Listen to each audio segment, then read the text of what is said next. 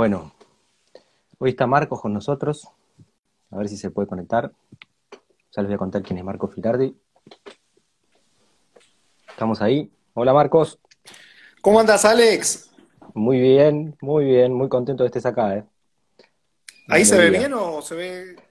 Sí, se te ve un poco más oscuro a vos que a mí, pero, pero está, se ve, se ve, se ve bien, se escucha bien, así que vamos, vamos. Me alegro mucho. ¿Cómo estás vos? Bien, hoy llegué corriendo, acá el tráfico un desastre, creí que no llegaba, te iba, te iba a llamar para, retrasar un poco, pero estamos, estamos acelerados, pero estamos. Che, yo justo ah, empezaba la conexión, eh, le estaba contando un poco de, de vos, de Marcos. Marcos, abogado, estás dentro de, de Redasa, ¿no? De la, red de abogadas y abogados por la soberanía alimentaria. Así es. Llevas adelante el Museo del Hambre. Y desde lo que yo veo, en cualquier proyecto o problema en torno a la soberanía alimentaria está Marcos. O sea, la cara aparece siempre. Intentamos, nada de lo alimentario nos es ajeno. Así que donde hay una problemática alimentaria, ahí tratamos de, estar presentes con las redes que habitamos de alguna manera, ¿no? Bien, bien. Contanos de, un poco de vos, ¿qué es el Museo del Hambre para quien no tiene ni idea? Ya el nombre el Museo del Hambre es un espacio de encuentro por la soberanía alimentaria, cuya apuesta política y simbólica es convertir al hambre en un objeto de museo, que colectivamente hagamos todo lo que esté a nuestro alcance para encerrar al hambre en un museo y que nunca más lo encontremos afuera como efectivamente lo estamos encontrando hoy, a pasitos nomás del, museo. Y por eso la, apuesta es generar un espacio de encuentro en el que podamos reunirnos, congregarnos, enlazarnos en red, las personas que venimos transitando distintos caminos que pretenden construir otros sistemas verdaderamente alimentarios que nos permitan garantizar que todas y todos estemos adecuadamente alimentados y convertir justamente al hambre en un objeto de museo. ¿no? Eso a través de distintas iniciativas como Biblioteca Popular de la Soberanía Alimentaria, cines debates, presentaciones de libros, muestras artísticas, eh, nodo de la UTT en el barrio de San Cristóbal, albergue transitorio de semillas, eh, pero con la apuesta central de generar un espacio de encuentro en pos de la soberanía alimentaria. Sí, sí, están buenísimos los encuentros, yo los vengo siguiendo hace un tiempo eh, y vamos por más, más encuentros ahí. Escuchame, estamos justo, tengo un montón de temas, tengo miedo de que se nos vaya la hora volando, eh, y, pensaba ya arrancar con el primero. El primero que tengo, lo puse ahí por, por un lado me, trae alegría, por otro lado siempre yo soy un poco escéptico de todas estas cosas, en el sentido después, eh, en el accionar, ¿no? En el día a día, eh, qué va a pasar, ¿no? Que, tiene que ver con el informe que sale en la SAP, ¿no? En la, en Sociedad Argentina de Pediatría. Que por un lado yo digo, desde mi punto de vista, por lo menos lo festejo en hecho de que algo o sea, digo, mi visión es que la salud pública viene negando el efecto del extractivismo en, la salud humana y en la salud socioambiental, ¿no? Digamos, ¿no? Por decirlo de una buena idea. Entonces, cuando aparecen estos informes, por un lado, los festejo, los celebro, los apoyo, ¿no? Eh, el informe, eh, de alguna manera, reconoce los efectos de los agrotóxicos en la salud de la niñez. Eh, así que esa es la parte, ahora contamos un poco más de qué se trata, ¿no? Pero es la parte que a mí me entusiasma.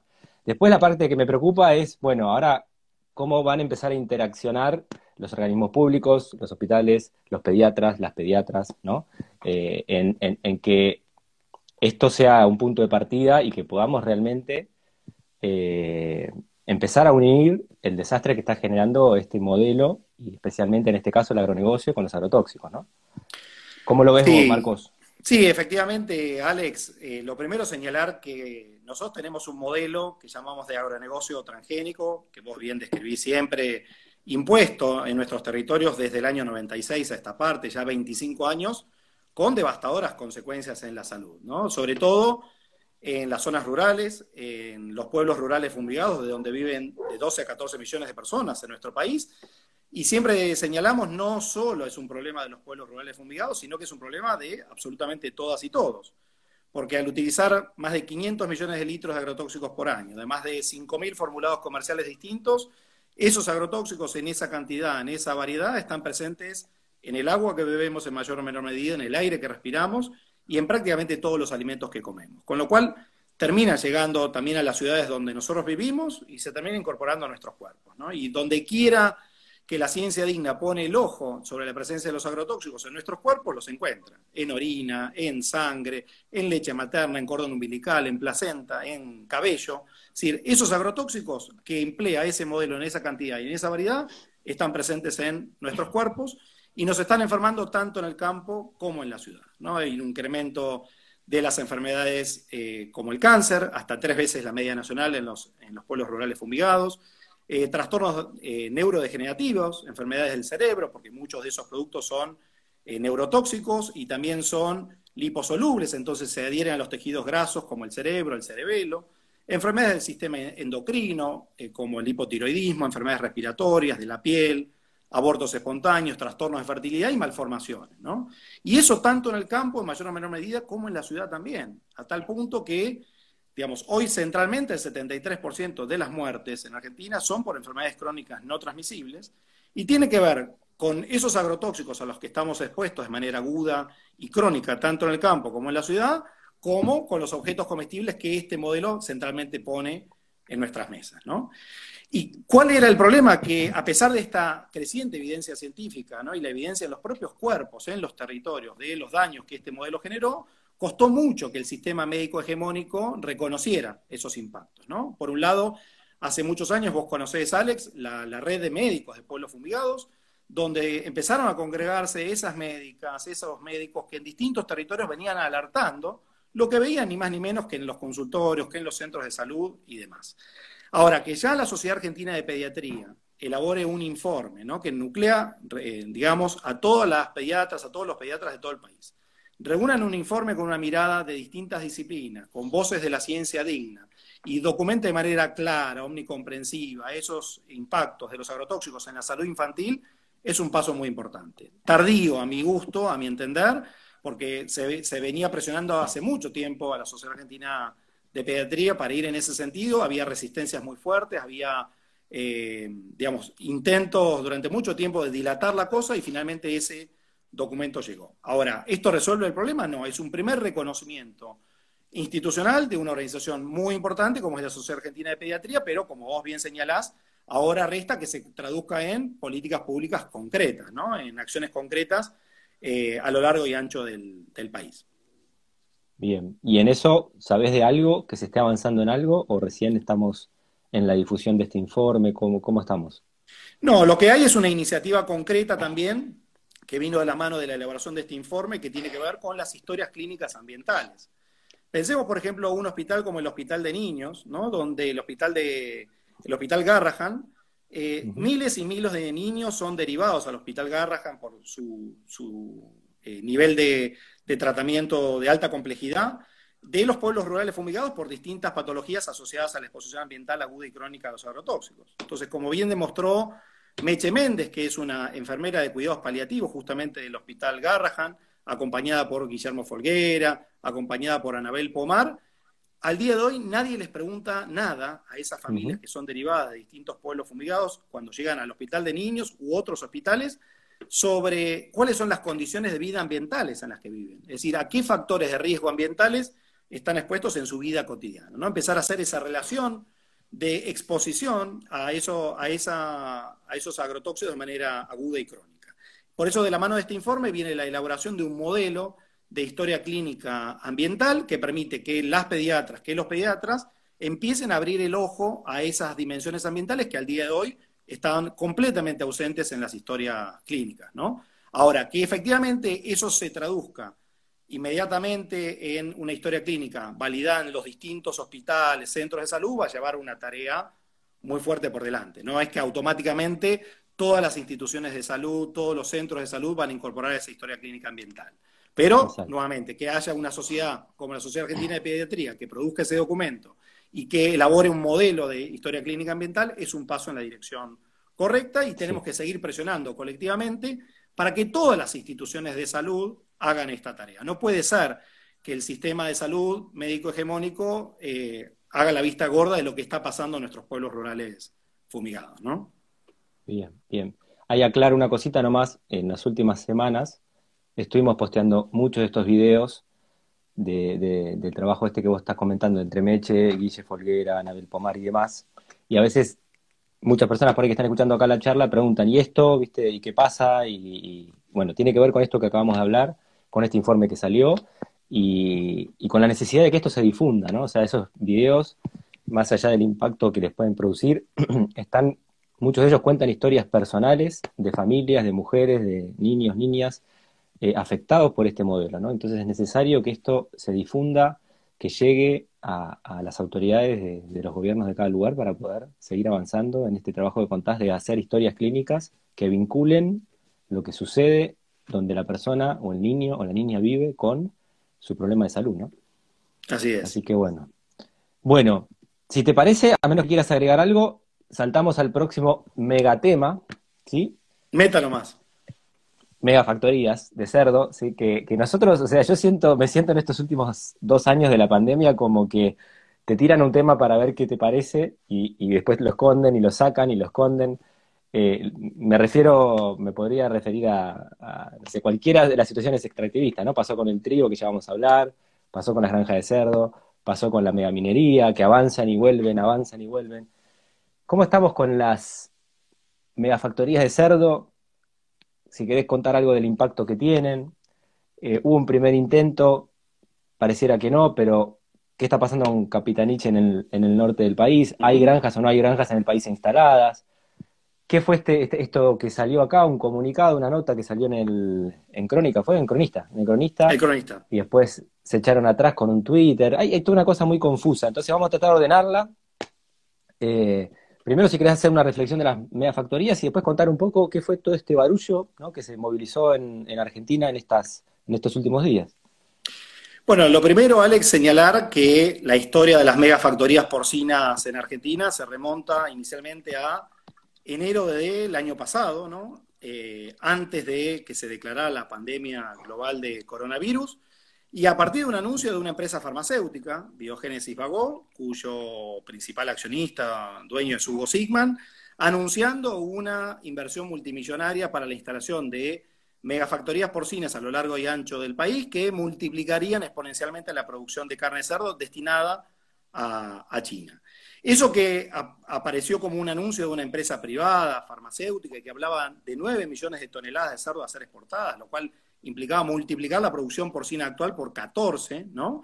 Fue repetido ya en contexto de plena pandemia de coronavirus por la propia Cancillería, ¿no? En un comunicado oficial que frente a la carta pública que, elaboramos junto a varias personas, colectivos organizaciones de todo el país, escandalosamente la Cancillería vuelve sobre sus pasos, edita el comunicado oficial y lo que hace es bajar las cifras del comunicado inicial, que lo que hacían era repetir las cifras de biogénesis vagón. Entonces, de 9 millones de toneladas se bajó a 900 mil y demás. A partir de ahí, una resistencia colectiva por todas las maneras habidas y por haber, muy creativas, conversatorios, ciclos, movilizaciones, libros. Vos sabés, Alex, que yo participé de esa obra colectiva llamada 10 mitos y verdades sobre las megafactorías que buscan instalar en Argentina, que es de descarga gratuita, que lo pueden buscar perfectamente.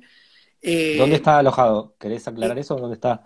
¿Dónde lo pueden sí, En, acciones en biodiversidad, en americalatina.org, pero si googlean 10 mitos y verdades sobre las megafactorías que buscan instalar en Argentina, lo van a encontrar subido a varios sitios distintos. Impacto económico y social.blogspot.com también está, que es donde lo subimos inicialmente, pero está subido a varios sitios, así que se puede descargar perfectamente. Y ahí un poco lo que colectivamente intentamos demostrar son los impactos que esas megafactorías porcinas tienen en los distintos territorios donde, donde quiera que sean instalados, ¿no? Porque ahí hicimos toda una revisión de todos los lugares donde las megafactorías se instalaron y generaron un sinnúmero de problemas, ¿no? Entonces, esa carta abierta fue centralmente un llamado a no queremos convertirnos en la fábrica de las próximas pandemias, ¿no? Y esto tiene, es oportuno que lo reflexionemos, el contexto específico en el que se da esta discusión, ¿no? Un contexto donde China tuvo que sacrificar el 50% de toda su producción porcina por un brote de peste porcina africana que ellos no están en condiciones de poder controlar en los próximos años. Y la primera estrategia, por supuesto, fue tratar de externalizar esa producción en los países vecinos, Vietnam, por ejemplo. Como al poco tiempo se propagó también la peste porcina africana a Vietnam y esos otros países más cercanos, buscaron externalizar esa producción a países tan lejanos como la Argentina. ¿Y por qué Argentina? Porque Argentina ofrece la disponibilidad de maíz transgénico y de soja transgénica en grandes cantidades, que es la base de la alimentación de esos cerdos.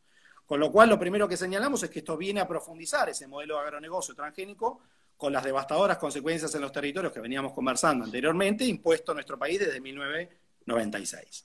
Como si eso fuera poco, se filtró el documento teórico oficial de, cómo el gobierno estaba pensando estas megafactorías porcinas y están hablando de una mínima de 25 instalaciones, cada una de las cuales eh, consume diariamente 1.500.000 litros de agua dulce. Entonces, en un país que al día de hoy es incapaz de garantizarle al 10% de su población el acceso al agua potable, ¿no? Y 25% de su población servicios de saneamiento básicos, ¿no?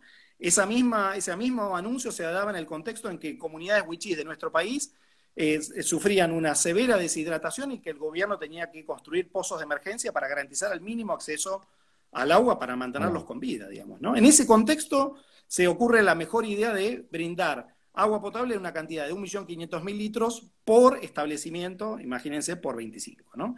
Y no solamente el uso del agua para ese destino, sino la contaminación del agua. Porque lo cierto es que tener un modelo de 12.000 madres cada establecimiento es un modelo que duplica la cantidad media de la que hay en Argentina hoy. Los establecimientos más grandes tienen no más de 5.000 madres. Tener 12.000 madres implica tener 400.000 cerdos en un momento determinado. Y esos 400.000 cerdos producen entre 7 y 10 veces la cantidad de desechos que produce cada ser humano. Así que hagan cuenta, ¿no?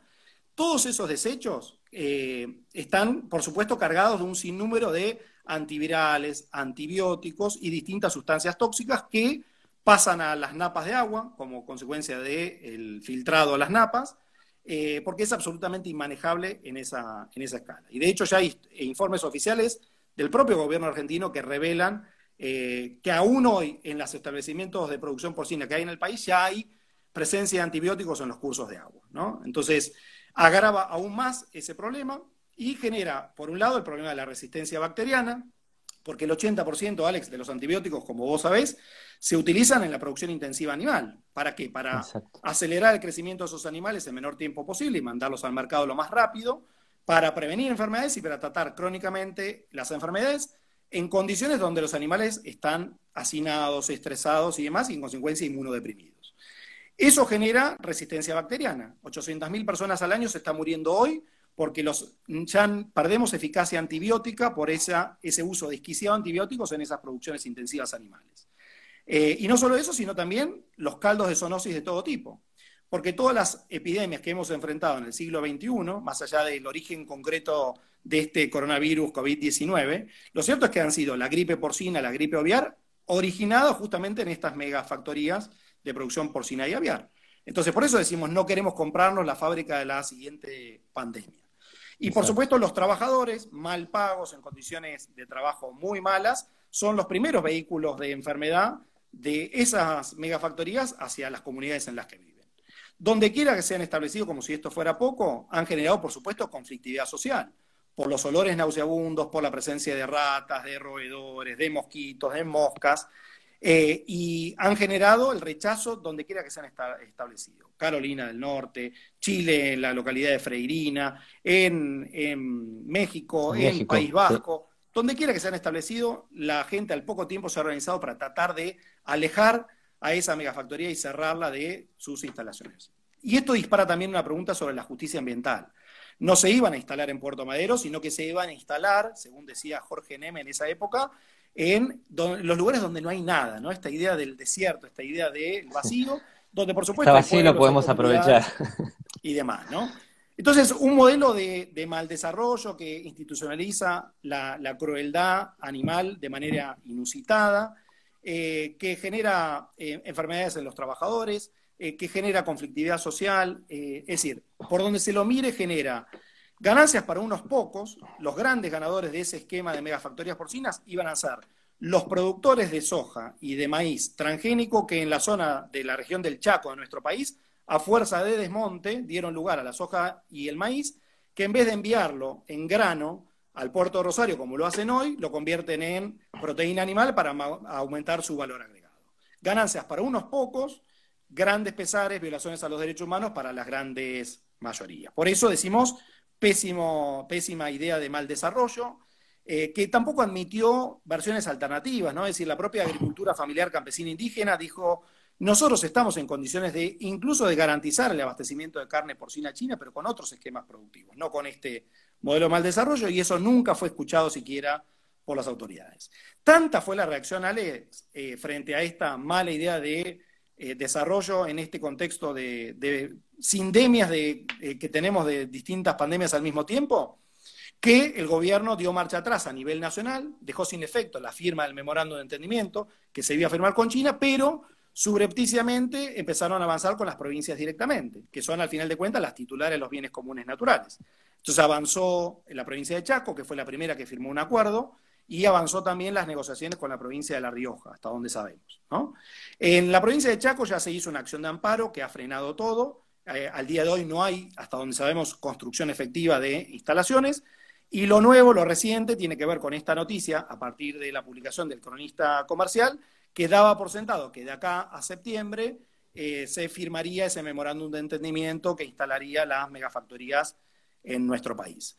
La propia Cancillería volvió a desmentir esa información ¿no? a través de un, Twitter y en respuesta a eso, el, propio medio, cronista y el, periodista que sacó la, noticia ratificó en todos los términos que esa era información que le había proporcionado una muy buena fuente de la propia Cancillería. Con lo cual no está claro y por eso nos ha puesto a todas las organizaciones una vez en estado de alerta y movilización porque aparentemente las negociaciones están avanzando y tenemos que estar bien, bien organizados y bien movilizados para ponerle un freno por todos los medios a nuestro alcance cuando quiera instalarse en cualquiera de las provincias, ¿no?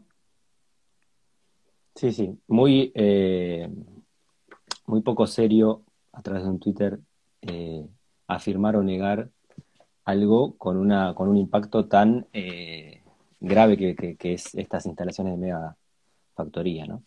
O sea que eso por un lado. Por otro lado, eh, cuando hablabas decías lo de la resistencia a los antibióticos. Me, hiciste acordar hace poquito Damián, eh, Damián Berseniasi en uno de sus, eh, de sus seminarios en la Cátedra de Salud Socioambiental. Eh, recuerdo que sacaba una nota que la, la, publicó la misma OMS, ¿sí? donde mostraban que para el 2030 ya todos estos antibióticos que tenemos hoy en día no van a servir, ya no van a tener efecto, ¿no? O sea, si seguimos con este modelo, se va a generar tal resistencia a los antibióticos que estamos caminando hacia el 2030 y la solución que plantean es antibióticos más poderosos, o sea, digo, para mí que estoy permanentemente viendo el impacto del uso desmedido de antibióticos y del uso habitual de antibióticos, eso es terrible, o sea, porque si hay algo que va a afectar es justamente toda nuestra colonia de bacterias y todo, todo nuestro sistema inmunológico va a estar tremendamente dañado si vienen antibióticos más potentes que los actuales. ¿no? Eh, y no solo eso, sino que esto se instala en un país que ya tiene un serio problema vinculado al desmanejo de los antibióticos en la producción animal. animal Yo le hice un pedido de acceso a la información al SENASA, ¿no? Y por ejemplo, el SENASA no me pudo informar qué cantidad de antibióticos se usan en nuestro país hoy y con qué finalidad, si se usan para eh, la promoción del crecimiento de los animales y para la prevención de enfermedades y para el tratamiento de enfermedades. Eh, y, lo que, y lo que sí me informaron fue que a partir de un muestreo que ha hecho el propio SENASA, hay un alto nivel eh, de resistencia bacteriana a muchos de los antibióticos comúnmente utilizados a partir del propio muestreo oficial realizado por el SENASA. Con lo cual esto viene a agravar a un país que ya tiene un serio problema en el manejo de los antibióticos en las producciones intensivas animales. Y esa comisión nacional que se creó justamente para eh, abordar la cuestión de la, resistencia bacteriana no está trabajando de manera eficaz en un plano omnicomprensivo que permita garantizarnos justamente que tener ese antibiótico de reserva. Esto significa, para que, para que se entienda bien, que después tenemos una infección bacteriana y como esas bacterias, fruto de esa agresión de los antibióticos, se hacen tan resistentes, ya directamente no tenemos antibióticos fuertes para lidiar con esas, eh, con, con esas bacterias. Perdemos eficacia antibiótica. Y, por ejemplo, los antibióticos se utilizan como complemento de la quimioterapia. Quimioterapias hoy, fruto también de este modelo ¿no? que venimos hablando, quimioterapias hoy que pierden eficacia justamente por el uso de los antibióticos en esas producciones intensivas animales. En un contexto de una alimentación de las peores que yo registro en la historia de la humanidad, digamos, ¿no? eso, Y también eso marca, Alex, como vos bien lo señalás siempre, el contexto.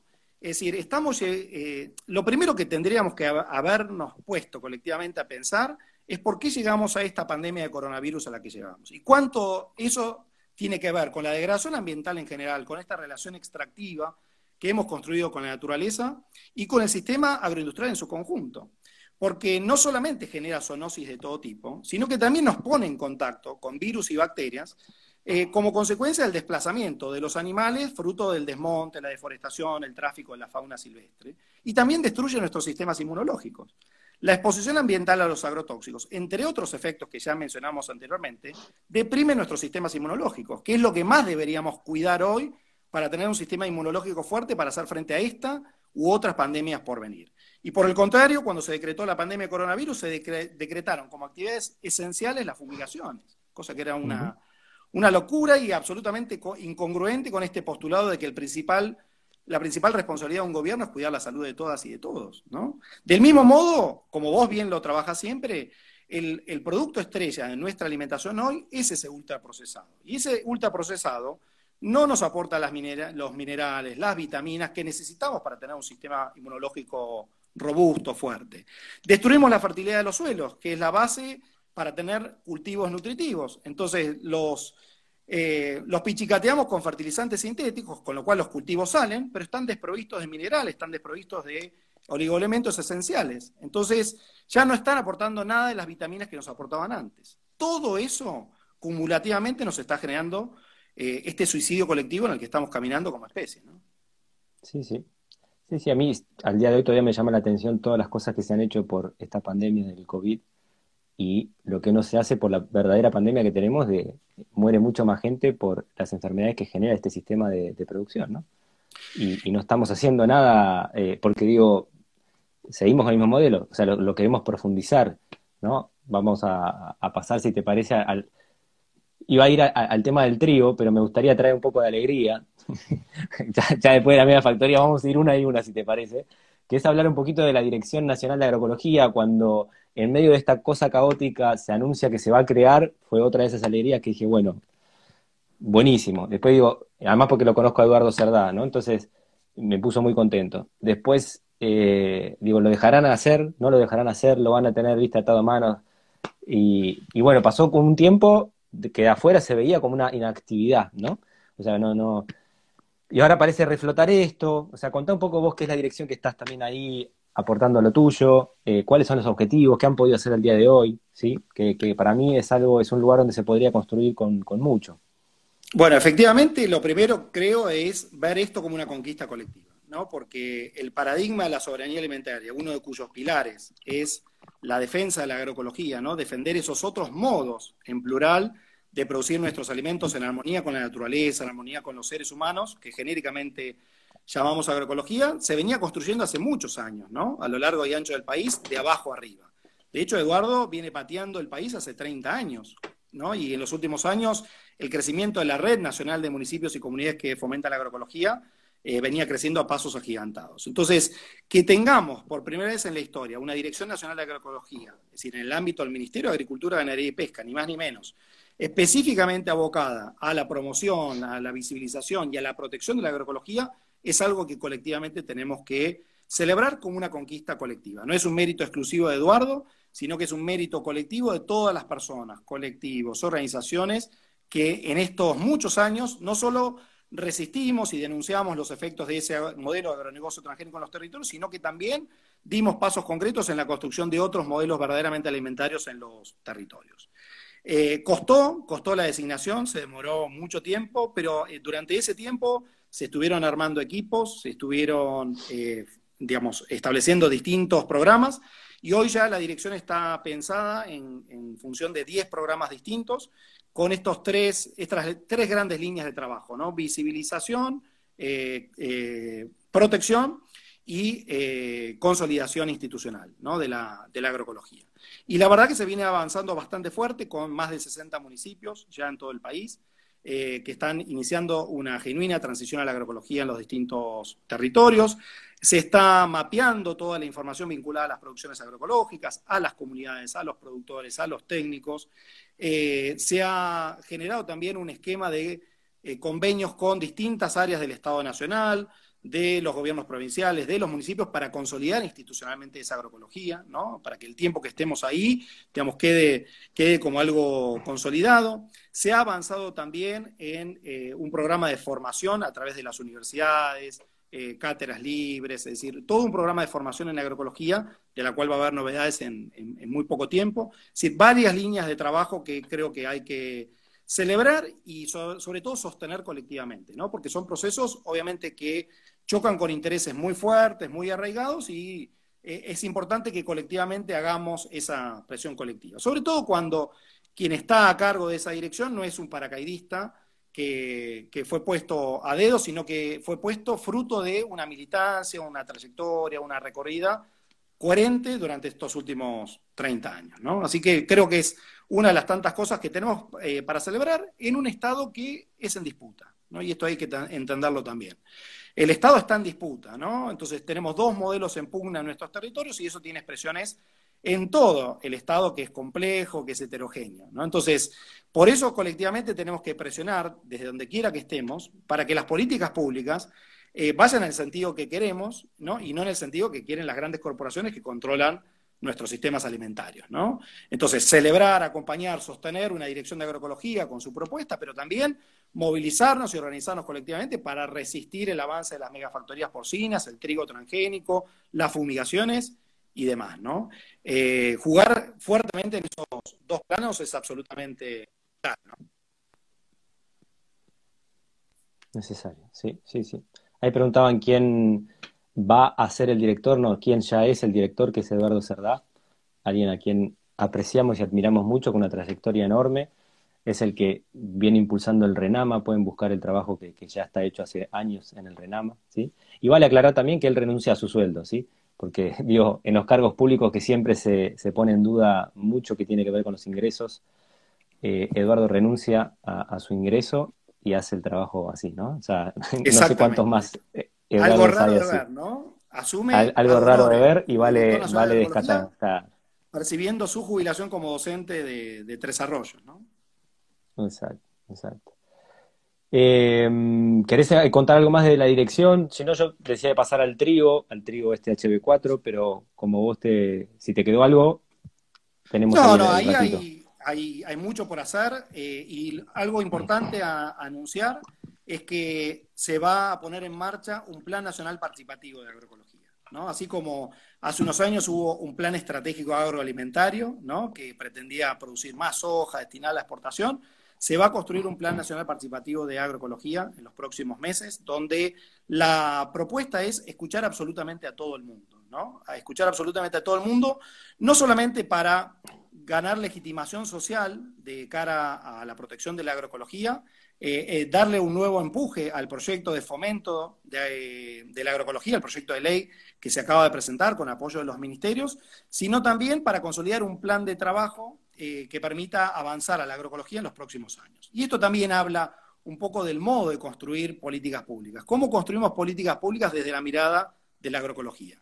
¿Somos una minoría iluminada que baja lo que hay que hacer o escuchamos a todo el mundo? Porque en la co-creación de saberes y conocimientos está la clave, ¿no? Y rescatamos los saberes de las comunidades campesinas, los pueblos originarios, los saberes territoriales a lo largo y ancho del país. Entonces también mucha humildad de Eduardo, a pesar de su trayectoria coherente en estos 30 años, es decir, bueno, yo estoy acá fruto de este movimiento colectivo y para consolidarlo vamos a escuchar a todo el mundo y todos quienes tengan para aportar en, esta construcción colectiva van a ser bienvenidos a hacerlo, ¿no? Esto es algo muy importante para destacar y por supuesto también acompañar ese proyecto de ley de fomento de la agroecología que por primera vez se presenta en el ámbito del Congreso de la Nación con apoyo de varios ministerios. El Ministerio de Agricultura, Ganadería y Pesca, el Ministerio de Ciencia y Tecnología, CONICET y varios ministerios más están por, brindar su, su, apoyo en ese sentido.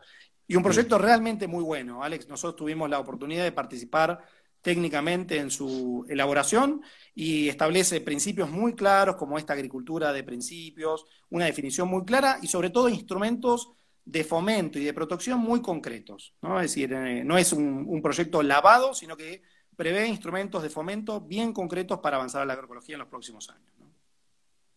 No, yo, yo, lo veo indispensable por varios motivos, porque también el agronegocio empieza a usar palabras eh, que, no le pertenecen, ¿sí? esto de desarrollo sustentable y muchas otras palabras que usan eh, copiando términos del mundo de la agroecología.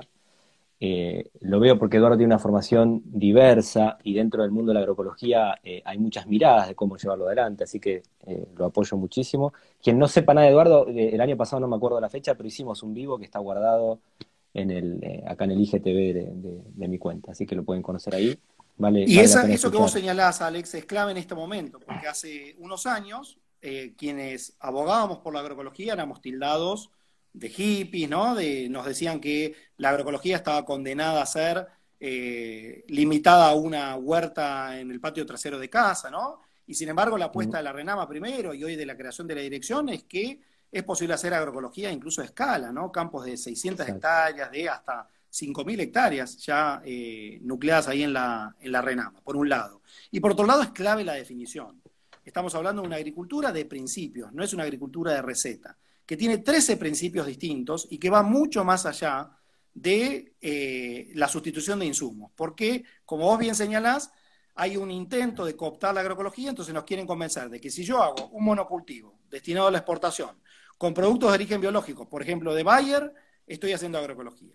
Y eso no tiene nada que ver con la agroecología. ¿no? Entonces hablamos de 13 principios que incluyen también la dimensión social. ¿no? está bueno porque a veces lo, yo que muchos años de mi vida elaboré alimentos y, conozco cómo trabajan las certificadoras orgánicas, eh, a veces yo no estoy muy de acuerdo con que esos sean modelos verdaderamente sustentables, eh, porque es un poco esto, ¿no? que se va detrás de un, sello que, es dudoso, eh, que no es un modelo de principios, que es un modelo de sustitución de, algo agrotóxico por, por algo supuestamente inocuo, ¿no? Pero que a mí lo que más me preocupa es esto que no hay principios detrás, ¿no? Como que es, bueno, rinde exportar 100 toneladas de girasol, vamos a hacerlo orgánico que en Bélgica lo van a comprar. Y, eso no es una mirada, eh, digamos, social de la producción de alimentos, para mí, ¿no? Desde mi punto de vista. Y coincido totalmente, coincido totalmente y por eso, Alex, vas a ver que en el proyecto de ley eso está muy claramente reflejado, ¿no? Y el proyecto de ley empezó a caminar ahora, pero también en la construcción del Plan Nacional Participativo de Agroecología vamos a escuchar a todo el mundo respecto de los aportes que hay a ese proyecto de ley, los vamos a incorporar también, ¿no? Bien, bien, bien, bien. Bueno, pasamos al trigo, ¿te parece? Trigo HB4, el próximo gran proyecto que quieren traer a esta Argentina. no lo quiere nadie en el mundo, pero acá nos quieren hacer creer que somos los avanzados, los revolucionarios, porque vamos a traer un nuevo trigo transgénico eh, tremendo, ¿no? Y que lo venden como que... De las, de las contradicciones, ¿no?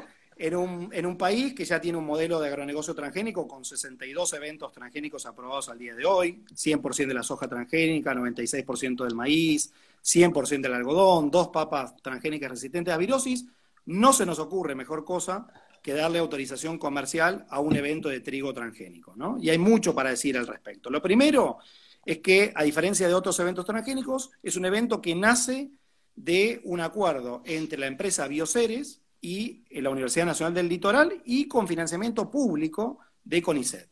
Y esto nos interpela, nos genera la pregunta sobre el modelo de ciencia que tenemos en nuestro país, ¿no? Porque al final de cuentas, estos desarrollos fueron financiados por todos y por, todas, ¿no? Entonces, ¿queremos financiar esa ciencia? Una ciencia que genera un evento transgénico de estas características, cuyas regalías van a ser cobradas por la empresa Bioceres, o queremos más bien eh, alentar un modelo de ciencia digna al servicio de las necesidades de los pueblos. Porque lo cierto es que nadie reclamaba este trigo transgénico supuestamente resistente a la sequía y lo que no se dice tanto, tolerante a un herbicida llamado glufosinato de amonio, que es 15 veces más tóxica incluso que el más conocido glifosato. Entonces, ciencia en manos Reconocidamente ya genotóxico, digo. Porque uno habla de glifosato y hay, hay cantidad de estudios que ya han mostrado que es genotóxico y demás, ¿no? Digo, estamos con algo 15 veces peor, no sé qué, es lo que... qué es lo, que nos pasa por la cabeza, digo. Alex, la base de la alimentación en Argentina. Esto es tan sensible como el maíz lo ha sido para nuestros pueblos eh, americanos, cuya base de la alimentación es el maíz. En nuestro caso es el trigo. Si pensemos en todos los derivados de trigo, está presente en nuestra alimentación cotidiana en todos los sectores sociales. Eh, y en vez de consultarnos a nosotros, la autorización comercial está supeditada exclusivamente a la autorización previa de Brasil, porque es el principal destino de exportación del trigo. El 43% de las exportaciones de trigo se destinan eh, a, Brasil. Y tristemente, ya hay, según información que nos ha llegado hace poco, aproximadamente 25.000 hectáreas plantadas con este trigo transgénico, a pesar de que no tiene al día de hoy autorización para ser comercializado, que está pendiente la autorización por parte de Brasil. Entonces, por eso varias organizaciones eh, organizamos primero una campaña que se llama Con Nuestro Pan No, que pueden seguir, que, llama, eh, que está en accionesbiodiversidad.org y donde enunciamos las 20 razones por las cuales nos oponemos a la liberación de este evento de trigo transgénico. Y como en el medio, Bioceres anunció un acuerdo con la empresa Habana, supuestamente para destinar la, harina de trigo HB4 para la elaboración de alfajores, también con varias organizaciones armamos esta campaña eh, llamada Chao Habana, justamente para que Habana deje sin efecto ese acuerdo con eh, Bioceres, ¿no? Pero lo que eran inicialmente 6.000 hectáreas destinadas al, trigo, al cultivo del trigo HB4, hoy ya son 25.000 hectáreas aparentemente en siete provincias distintas, ¿no? y uno de los grandes problemas tiene que ver con el riesgo de contaminación de nuestros trigos. Porque lo cierto es que la Argentina tiene muy buena calidad de trigos, ¿no? Eh, con, buenos niveles de rendimiento, con, un bajo nivel de uso de agrotóxicos, porque centralmente es un cultivo de, invierno, ¿no? Entonces esto implica utilizar fumigaciones con glufosinato de amonio durante todo el año, eh, durante el invierno, donde la susceptibilidad a las enfermedades respiratorias es mucho mayor, ¿no? Y encima con el riesgo de contaminación genética de esos trigos. El trigo no, no tiene un nivel de contaminación como el maíz, que es una planta muy promiscua, pero tiene un nivel de cruce del 1 al 14%. Entonces, ¿qué va a pasar con los trigos que están en nuestro país hoy? Con 25 hectáreas. Te pregunto, ¿está aprobada la, el cultivo está aprobado? El cultivo está aprobado. Lo que no está aprobado ah, es la comercialización. Imaginémonos que esa autorización comercial nunca llega, porque Brasil no la aprueba, que es la única condición a la que está sujeta. ¿Qué va a pasar con toda la semilla plantada en esas 25.000 hectáreas? Tristemente ya sabemos lo que va a pasar. Va a terminar inundando el mercado de manera ilegal, como ha pasado en su momento con la soja. Ustedes recordarán que la soja se autoriza en Argentina, pero en el resto de los países del cono sur de América Latina eh, no estaba autorizada. Y sin embargo entró por contrabando a Paraguay, a Brasil, a Uruguay. Incluso Brasil tenía el estado de Río Grande do Sul que había declarado la prohibición de los transgénicos y se plantó de manera ilegal por contrabando y luego no quedó otra finalmente que legalizarlo. ¿no? Entonces, eh, con mucha preocupación porque vemos que ese plan de expansión de cultivo está acelerándose a pesar de no haber aún hoy una autorización comercial, y esto pone en serio riesgo la posibilidad de nuestros, nuestros trigos. ¿no? Por eso no solamente nos oponemos las organizaciones socioambientales, sino también la propia cadena del trigo, que no quiere saber nada con este trigo, porque no va a haber manera de diferenciar qué trigo es transgénico y qué trigo no lo es. Y ni siquiera en Argentina tenemos una ley de etiquetado de transgénicos que nos permita mínimamente saber si ese producto derivado de la harina va a tener transgénicos o no, como algunos países de eh, vecinos de nuestra América sí lo tienen. ¿no? Eh, y lo otro, eh, ni Monsanto se animó a tanto. ¿no? En el año 2004 Monsanto ya tenía un trigo tolerante al glifosato que por razones comerciales, sobre todo de resistencia de los consumidores, esto es lo que se llama razones comerciales, decidieron no introducirlo al mercado a pesar de que lo tenían. ¿sí? Y nosotros, desde Argentina, nos queremos convertir en el primer país eh, en introducir este evento de trigo transgénico al mundo. Y otra palabrita más sobre la empresa, porque encima se ha dicho que la empresa es una empresa nacional y popular. Esto no es Monsanto, esto no es Chem China, sino que es una empresa nacional de la cual tenemos que estar supuestamente orgullosas y orgullosos. Nada más lejos que la realidad. Porque si bien Bioceres nace de capitales nacionales, lo cierto es que hoy tiene alianzas con Monsanto, tiene alianzas con Singenta, con ChemChina, con Corteva y cotiza en la Bolsa de Nueva York. Y esto no lo digo yo, sino que como es una empresa que cotiza en la Bolsa de Nueva York, uno puede ver el informe que la propia empresa realiza ante la SEC de Estados Unidos y ve el perfil exacto, la radiografía exacta de esa compañía y con qué otras compañías transnacionales tiene vínculos. ¿Y quién aparece en escena también? Hugo Sigman. Es decir, el mismo que promueve las megafactorías porcinas porque está interesado en vender los fármacos que se usan en esas megafactorías porcinas, es uno de los principales accionistas de este trigo HB4 de Dioceres. Y también, como ustedes saben, es uno de los principales accionistas del laboratorio Max Science que elabora una parte de la vacuna de AstraZeneca. Es decir, negocios privados concentrados en muy pocas manos, en muy poquitos actores que se ve que están teniendo una influencia muy fuerte en las decisiones del gobierno nacional. Sí, sí, sí. sí y vale la aclaración que pasan los gobiernos y las influencias siguen. O sea, eh, eh, eh, es necesario que abramos un poco los ojos porque pasan gobiernos que en teoría son partidariamente opuestos, pero sostienen las mismas políticas, ¿no? Entonces...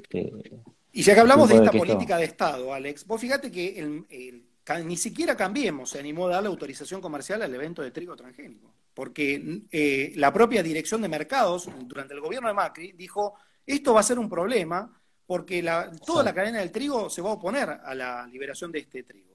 Y el gobierno eh, actual le ha dado esa autorización y, por supuesto, toda la cadena del trigo, tanto en Argentina como en, en Brasil, ha puesto el grito en el cielo frente a este trigo porque no van a poder garantizar condiciones de trazabilidad y esto va a generar que muchos consumidores directamente boicoteen los productos por temor a estar ingiriendo un producto que es directamente transgénico, porque eh, eh, con el maíz, con soja, están presentes en nuestros alimentos, pero en menor proporción, como lecitina de soja, como vos bien se señala siempre, como jarabe de maíz de alta fructosa. Esto implica que la materia prima básica de gran parte de nuestros alimentos cotidianos estén elaborados con esa harina transgénica. ¿no? Entonces es, un, es algo nuevo, inaudito, que viene a profundizar todos los problemas del agronegocio transgénico que venimos denunciando hace 25 años. Sí, sí, sí. Y ahí mi aclaración hace un tiempito la, mencionaba de vuelta, pero la vuelvo a decir, esto de, hay, personas que frente a esto que acabas de decir responden, bueno, compremos agroecológico. Pero el problema no termina ahí. Primero, porque tenemos 50% de pobreza, entonces toda esa gente va a comer trigo transgénico. Segundo, porque se va a implantar un cultivo que lo va a contaminar todo. Y la degradación socioambiental va a seguir avanzando. Entonces, no se trata solo de que yo puedo comprar mi harina agroecológica, sino se trata de sumarse a ver cómo podemos frenar esta, esta locura y ponerle un poco de luz ¿no? a, la, a la situación, digamos, ¿no? Tal cual. Eh, Comer como acto político, como vos bien señalás siempre, es absolutamente indispensable, central, ¿no? Porque podemos decidir a partir de nuestras elecciones alimentarias qué modelo queremos, si queremos seguir alimentando el agronegocio y el supermercadismo asociado, o si por el contrario queremos sostener la agricultura familiar campesina indígena y la economía social y popular. Pero con eso no alcanza. Por eso, enhorabuena este espacio, todo lo que vos venís haciendo, todo lo que intentamos hacer desde las redes que habitamos, en pos de generar mayor conciencia colectiva, pero sobre todo unidad en la acción, ¿no? Poner el cuerpo, organizarnos, movilizarnos, para pelear por políticas públicas que vayan en el sentido que queremos y que no sigan fomentando, alimentando, profundizando este modelo con devastadoras consecuencias en nuestros territorios. Tal cual. Marco, nos van quedando 10 minutos como máximo y queda un tema que no lo quiero dejar afuera, eh, etiquetado frontal, etiquetado nutricional. Eh, me gustaría, o sea, acaba de pasar algo en diputados, pero tenemos que traer el tema como contar básicamente en qué consiste esto del etiquetado frontal, cuáles son las pautas básicas de la ley, pasó por Senado, llega a diputados, dónde estamos parados y qué es lo que viene por delante. Contanos un poquito de eso.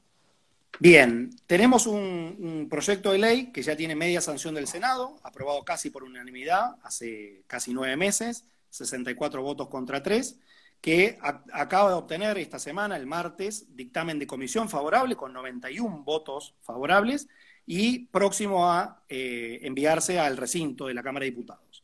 Si la Cámara de Diputados lo, digamos, eh, vota favorablemente ese dictamen en mayoría, se convierte en ley. ¿no?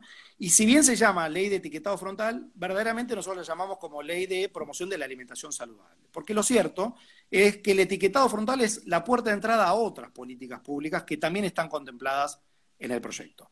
Básicamente, eh, lo primero que hay que señalar es que el, proyecto busca generar un etiquetado frontal a los productos procesados o ultraprocesados que tienen excesos de nutrientes críticos. ¿Cuáles son esos nutrientes críticos? El exceso de azúcar, el exceso de sodio, el exceso de grasas saturadas, el exceso de grasas totales. Y una leyenda especial de advertencia cuando tenemos presencia de edulcorantes o presencia de cafeína para desalentar el consumo justamente en niños y niñas.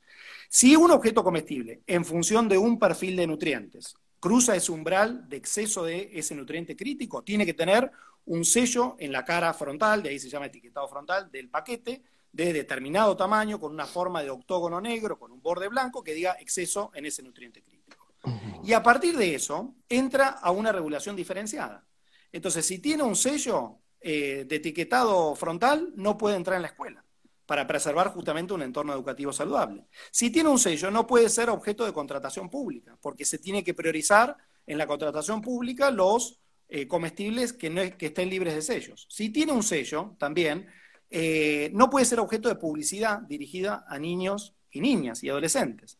Entonces, entra una regulación diferenciada y por eso el proyecto contempla cuatro de las políticas que suelen recomendarse para contrarrestar esta verdadera epidemia de sobrepeso y obesidad que estamos enfrentando. La que faltaría es la política fiscal, que vos recordarás, Alex, que en el gobierno anterior hubo un intento de establecer un impuesto a las bebidas azucaradas y cuando Macri necesitó los votos de Tucumán para aprobar la reforma previsional, lo dejó sin efecto. ¿no? Pero justamente era grabar con un impuesto las bebidas azucaradas para desalentar el consumo.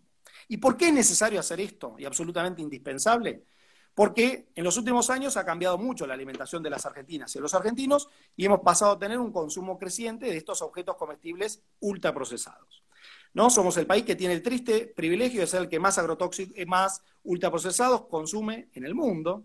¿No? Somos país récord en consumo de bebidas endulzadas, país récord en consumo de galletitas. Y esos ultraprocesados son objetos comestibles, no hay que llamarle alimentos, objetos comestibles de diseño, eh, elaborados por una industria alimentaria muy concentrada que le agrega a una materia prima producida a gran escala, que puede ser transgénica o no, todo el azúcar que pueda, toda la sal que pueda, todos los aditivos que pueda. ¿Para qué? Para hacerlo rico, palatable, duradero, adictivo, ¿no? Decimos, bueno solo para los accionistas de la industria alimentaria, porque es ahí donde encuentran su mayor margen de ganancia, ¿no?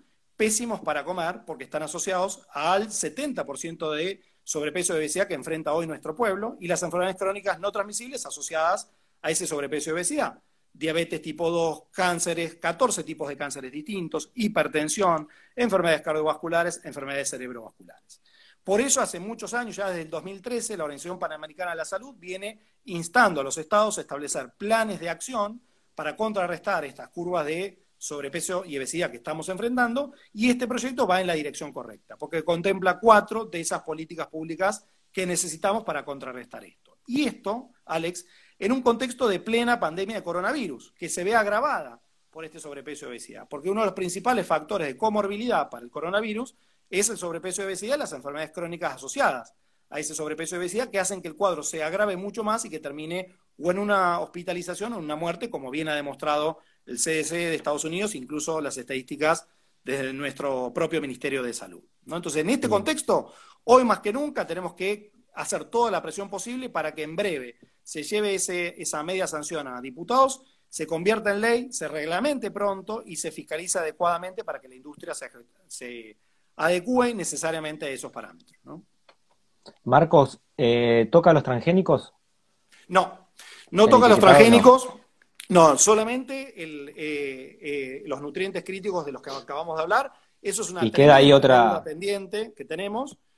Eh, ha habido muchos proyectos en, los últimos años tendientes a garantizar ese etiquetado de transgénicos, pero han sido bloqueados sistemáticamente por la industria biotecnológica, la industria de los transgénicos en nuestro país. Eh, así que también hay que hacer presión en ese sentido. Abre una puerta a un mayor acceso a la información sobre eso que nos estamos llevando a la boca, pero no reúne todas las condiciones de transparencia alimentaria que buscamos. No, no solo etiquetado transgénicos. Para mí queda una, no, te iba a decir que queda una lucha enorme. Sí, y no, y hay otra más todavía que es un poco la que tratamos de hacer visible ahí con, con Elías en el, proyecto este de Alguien tiene que cocinar, que son los aditivos químicos. ¿sí? O sea, los aditivos químicos son cientos. Eh, la evaluación de los aditivos químicos frente a su toxicidad es dudosa. Y lo que no está medido, y algún día tiene que salir a la luz, es la, la toxicidad de las combinaciones, la sumatoria de lo que come cada ser humano por día del INS 150, 202, 222, o sea, es imposible de medir eso. Y son elementos que se usan, más allá de para la estética, el sabor y la textura, se usan para matar bacterias, para matar hongos, para matar lo que tenemos en nuestro sistema eh, digestivo, en nuestra microbiota. O sea, esa, ese cóctel, esa suma de aditivos, es una lucha que eh, que nada, yo creo que el etiquetado frontal es tendría que ser uno de los próximos pasos después ahí de meterse, porque es una locura lo que cada vez eh, las sustancias estas de supermercado tienen más de esto y menos de comida de verdad. Exactamente. Y por eso la apuesta de fondo, más que esto que es una medida de política pública en la dirección correcta, es evitarlos, ¿no? Eh, y, la apuesta que ustedes magnífica han hecho con Elías de alguien tiene que cocinar, donde empezar a ver a la cocina colectivamente como algo revolucionario, ¿no? Porque en la medida en que nosotros sigamos delegándole a la industria alimentaria que cocine por nosotros, la industria alimentaria va a hacer esto, va a buscar sustitutos a esos eh, nutrientes críticos que les resulten baratos para maximizar su margen de ganancia, como está sucediendo hoy, ¿no? Entonces, empezar a ver esa maravillosa transformación en casa colectiva como un acto de amor y como un acto verdaderamente revolucionario, ¿no? Entonces, creemos y apoyamos y militamos esta ley de etiquetado frontal, pero ciertamente tenemos que repensar nuestras prácticas de consumo de alimentos. ¿no? Y eso contempla, entre otras cosas, ejercer el, comer como acto político y también la cocina como un acto verdaderamente revolucionario. ¿no? Exacto, exacto. Bueno, ahí preguntaban en un momento a, Marcos cuál es la cuenta, es Museo del Hambre, ahí es donde solés postear ¿no? las distintas actividades que hacen. Sí, eh, Sí, y también difundimos novedades vinculadas a estos temas, soberanía alimentaria, alimentación, derecho a la alimentación. En breve esperamos eh, abrir las puertas del museo, ya a partir del 1 de agosto probablemente volvamos a las actividades presenciales con algunos cuidados. Eh, y, saber también que es un espacio a disposición, ¿no? Nosotros decimos que facilitamos el espacio para el encuentro.